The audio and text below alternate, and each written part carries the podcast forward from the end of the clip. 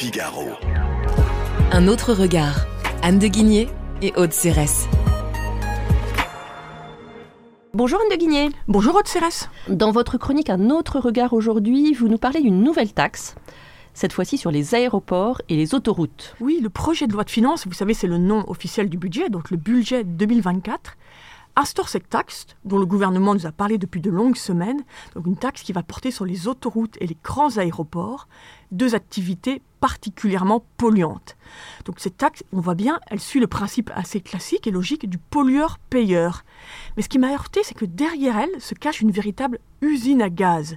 Seront taxées en effet, indique le projet de loi, les infrastructures de transport de longue distance qui, j'ouvre les guillemets, remplissent une double condition de dépassement d'un seuil de revenu et d'un seuil de rentabilité, c'est-à-dire un résultat net supérieur à 10% en moyenne sur cette année.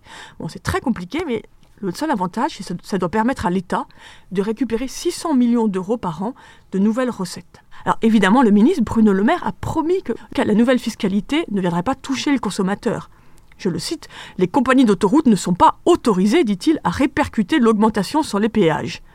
Mais sauf que l'injonction n'a pas du tout ébranlé le président de Vinci Autoroute, qui a aussitôt répliqué, sans surprise d'ailleurs, qu'une hausse des taxes, c'est inévitablement une hausse des tarifs de péage. On sent qu'une bataille va s'engager dont nous sommes euh, coutumiers. Et à quoi ça va atterrir, à votre avis? Oui, vous avez raison, Aude. La bataille va se prolonger de longues semaines à l'Assemblée. Vous verrez que chaque parti aura ses députés pour porter des amendements. Et à vrai dire, c'est assez difficile de savoir aujourd'hui sur quel point d'équilibre elle va atterrir, cette bataille. Mais ce qui me semble en revanche évident, c'est que derrière la bataille, ce qu'elle traite, cette taxe, évidemment, ce sont des enjeux de transition climatique, et ces enjeux n'en sortent pas gagnants. En France, l'épisode des Gilets jaunes a laissé de profondes traces. Et d'ailleurs, un consensus politique a émergé pour que la planification écologique, vous savez, le grand plan du gouvernement pour réussir cette transition écologique, n'affecte pas le pouvoir d'achat des ménages. Alors, on ne peut que s'en réjouir, hein. aucun de nous n'a envie de payer pour la transition écologique, sauf que c'est une forme de leurre, le remplacement des énergies fossiles aura inévitablement un coût pour la génération actuelle. Et tout l'enjeu, c'est de rendre ce coût le plus acceptable possible et le moins inégal. Mais me laisser croire que l'État pourrait prendre en charge l'intégralité de cette transition m'apparaît comme une dangereuse illusion.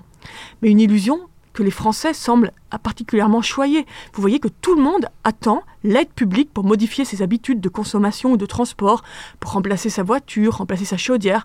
Nous avons pris l'habitude, collectivement en France, d'attendre le coup de pouce du gouvernement avant d'agir, alors qu'il faudrait plutôt, à mon sens, en faire appel à la responsabilité individuelle. Et les mots de Tocqueville, qui datent pourtant de près de 200 ans, décrivent, il me semble, à merveille cet état d'esprit de citoyen qui semblent enchantés de confier leur sort à, je cite Claudeville, un pouvoir immense et tutélaire qui se charge seul d'assurer leur jouissance et de veiller sur leur sort, un pouvoir qui aime que les citoyens se réjouissent pourvu qu'ils ne songent qu'à se réjouir. Est-ce qu'il y a une solution à ce problème? La solution, elle est bien connue, mais elle s'est devenue un tabou politique. Vous savez, c'est la fameuse taxe carbone. La taxe qui est devenue un tabou car c'est elle qui avait enclenché la révolte des Gilets jaunes. Et d'un point de vue économique, c'est la seule manière d'aborder avec transparence et efficacité tous ces enjeux de lutte pour le changement climatique. On sait bien que la taxe a une acceptabilité sociale très faible aujourd'hui, mais il y a des moyens pour la rendre plus acceptable.